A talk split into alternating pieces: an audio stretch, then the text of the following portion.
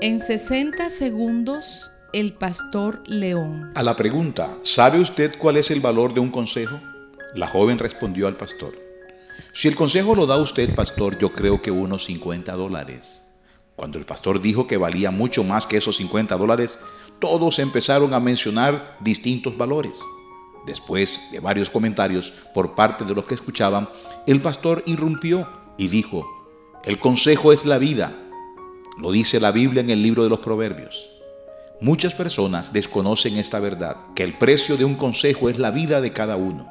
Y es que si nosotros no atendemos el consejo sabio que busca llevarnos a la obediencia a Dios, vamos a terminar muy mal. Los consejos de los padres van encaminados a mejorar las vidas de sus hijos, evitarles desgracia, pero muchos no escuchan y traen destrucción y calamidades a sus vidas.